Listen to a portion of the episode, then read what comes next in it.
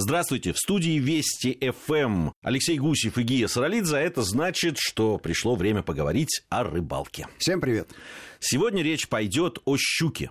Совершенно верно. Щука, наверное, самая главная спортивная да, такая, ну, спортивная в том смысле, что те люди, которые ловят, вот и Самое хотят желанное. да, побороться, проверить свои снасти, свои умения и так далее. Особенно это касается спиннингистов, конечно. А, а, Вот этот трофей действительно один из самых э, для любителей рыбаков самых востребованных и самых желанных. Я, здесь с думаю, что это исторически сложилось. Она не только самая желанная, но, наверное, и самая популярная и самая известная у русского народа рыба. Вспомним героев народных сказок. Рыба-кит, который вообще рыбой не является. Золотая рыбка. Скорее аллегория, да, собирательный образ. Но и щука. И меля, ведро, и все пироги. Щука не случайно оказалась в народных сказках, потому что, видимо, была рыбой популярной веками. Веками. И история уходит вглубь этих веков. Нынче, я думаю, что ситуация мало изменилась. Совсем недавно мы с тобой смотрели сюжет, что со щуками происходит в далекой Якутии, где их заготавливают в массовых количествах, которые даже не укладываются в воображение нормального городского жителя. Ну, это правда. Э, Действительно, в одной из ближайших программ, кстати, диалогов о рыбалке, вы сможете увидеть эти замечательные кадры. Это Э, документальные кадры. Документальные кадры, да, в Якутии, где вот заготавливают щуку. В основном для, это для корма э, для собак, э, да, так э, самое расхожее, самое такое понятное применение этой щуки. Ну, понятно, делают и котлеты, там вот в Якутии, оказывается, в каждой деревне есть свои рецепты, по, по которым готовят. Э, Но действительно заготавливают в промышленных масштабах. А, То есть вот сарай стоит, ну как да, дровница. Вот, вот там прямо как поленья сложены такие трех-четырехкилограммовые щуки. Причем сарай в ширину метров 5, а в длину метров 12. И весь забит щукой. Специалисты подсчитали на глазок, правда. Ну и специалисты так, в кавычках. Что там примерно 8 тонн этой рыбы. И была, она, и была она заготовлена в течение двух месяцев. Но при этом и вокруг э, сарайчика лежат тоже особи изрядного размера. Вот действительно, как полено. И местный житель, который заготавливает эту щуку, отковырнул одно из, одно из таких поленец, и оказалось, что эта щука размером, ну, килограмм 10-11. Ну, не меньше. Не меньше точно. Не меньше. Огромная просто щука. Ну вот, кстати, о величине щуки ходят легенды, и э, до сих пор споры не утихают. На мой взгляд, все, что больше 10 килограмм, это уже абсолютный монстр. Абсолютный монстр. С моей точки зрения, это все, что больше 4 килограмм, если Ну, честно. Потому что мой рекорд это 3,850.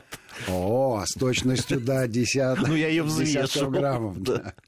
Но а, мой рекорд э, немножко другой. 8500 была поймана на озере Адирандак, которое входит э, в систему э, Великих озер. Это в Соединенных Штатах Америки.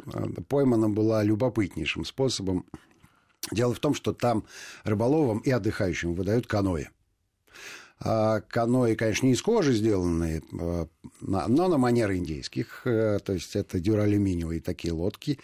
И для того, чтобы э, управляться с каноэ, надо иметь хороший вестибулярный аппарат. Ну, то есть это примерно как научиться на велосипеде кататься. Не у каждого получается с первого раза.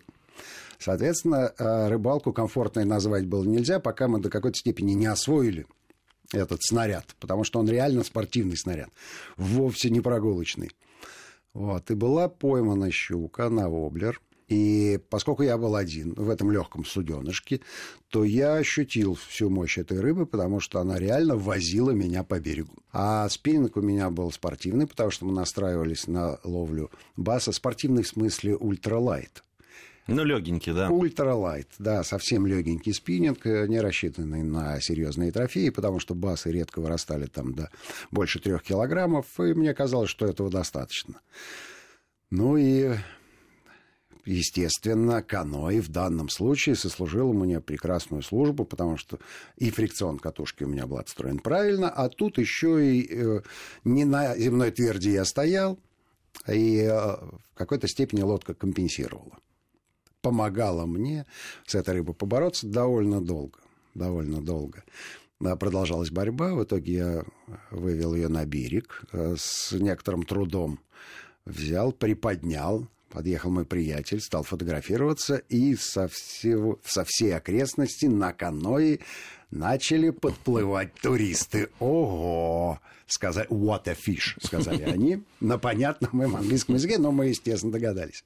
Дело кончилось тем, что вечером э, э, приехал человек, местный егерь, взвесил ее, сфотографировал, и на следующий день в газете вышла эта фотография, потому что это третий рекорд за всю историю ведения статистики на этом озере, вот вошел в историю американскую. Причем предыдущий там был в каких-то 30-х годах, там 1930 ну, Я вам так скажу, что подобные э, рыбы, конечно, редко попадаются. Редко попадаются, и могу сказать следующее, что э, все-таки у нас на севере почему-то щука вырастает до существенно больших размерах, а э, Великие Американские озера, они поюжнее. И вот чем теплее вода, тем в сущности меньше рыба. Видимо, э, она расслабляется просто. Ну, от чего и, собственно говоря, активничать? Зачем ей тратить энергию? Ну, я думаю, сейчас ихтиологи сейчас ухмыльнулись твоим догадкам. А разговаривал эти я с ихтиологами, и они до какой-то степени подтвердили подтвердили мою точку зрения. Ну, вернее, или я, или я транслирую их точку зрения. Все-таки, когда кормовая база богатая, а щука растет менее охотно. Что удивительно. Вот казалось бы. Да. Да. Если большая кормовая база, она должна там охотиться, да. есть э, много. Но я вам так скажу, что э, наибольший процент э, ожирения наблюдается у бедных людей которым есть нечего, и поэтому они э, по-другому относятся к пище и набивают себе брюхо, я прошу прощения. А я э, про рыб сейчас говорю. Вот. А что касается размеров щуки, то есть, есть некая байка. В одном из э, европейских музеев э, есть щука, которая э, достигает в длину там, чуть ли не 2,5 метра и э, велись безусловно, дебаты на эту тему. А потом выяснилось, что, э, ну, ну, естественно, не сама щука, а скелет, а остов, скажем так. Выяснилось, что эта поделка собрана из нескольких скелетов раз, разных щук, и поэтому в длину она а, получилась изрядная. А так-то щука редко достигает длины больше 110 сантиметров. Дальше начинает расти в толщину. В толщину. Да, действительно, э, крупные щуки, они, может быть, не таких выдающихся размеров в смысле длины, но они становятся широкие. И вот как раз э, э, вот та самая щука, которую на Якутии нам там демонстрировали, но она просто шире себя, что называется. Совершенно верно. Она просто она очень широкая. Имеет могучее тело. Кстати, рыба растет всю жизнь, и в общем, умирает когда от старости, а она, если бы она не умерла, она продолжала бы расти. Но, видимо, какую-то часть жизни она растет в длину, а потом начинает просто набирать вес, уже толстеть. Ну, по поводу вот размера щуки, ну вот э, я посмотрел, да, там самая крупная щука, пойманная в России. Считается, что в 1930 году была поймана щука 34 килограмма. Это вот зарегистрировано. Это, вот это считается, ну, по одним вот из источников. Хорошо бы посмотреть, как она была зарегистрирована, потому что про щук э, под, за 20 двадцатку я слышал, сам никогда в жизни не видел. Более того, я не видел ни одной фотографии щуки, в которой больше 20 килограммов. Ни одной. И вот все эти разговоры о том, что бывают щуки 34 килограмма, да, я тоже слышал про это. И опять же речь идет про север. На юге-то такой щуки не вырастет. А вот на северах э, вполне возможно, что и может. Но э, не факт, что на севере рыба мельчает, согласись. Потому что антропогенного фактора там фактически нет. Там нет ни плотин, да, нет э, ни давления на рыбу. И э, в Якутии этих озер ну, больше, чем деревьев.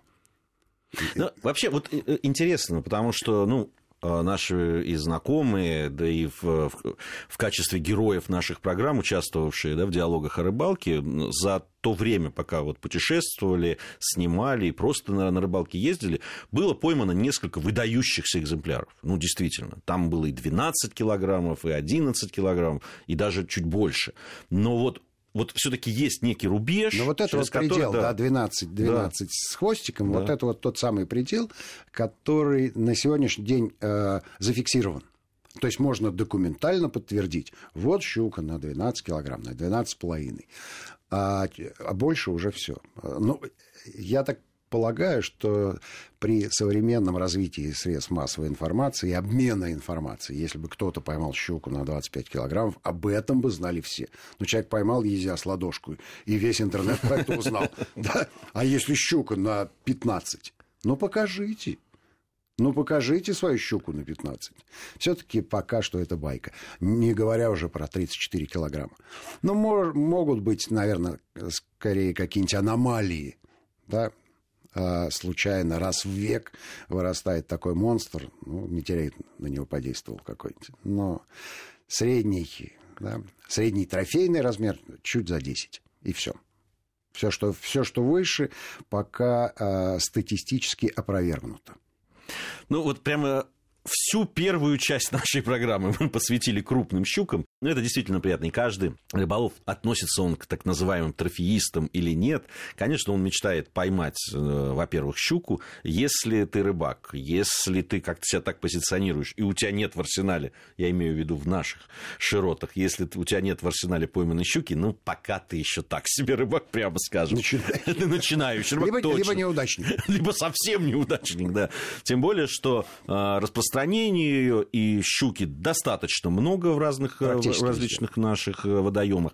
А, как раз об этом, да, где водится, где ее лучше ловить, какие способы. Вот обо всем этом поговорим в следующей части нашей программы. Я напомню, что Алексей Гусев и Гия Саралидзе в студии Вести ФМ.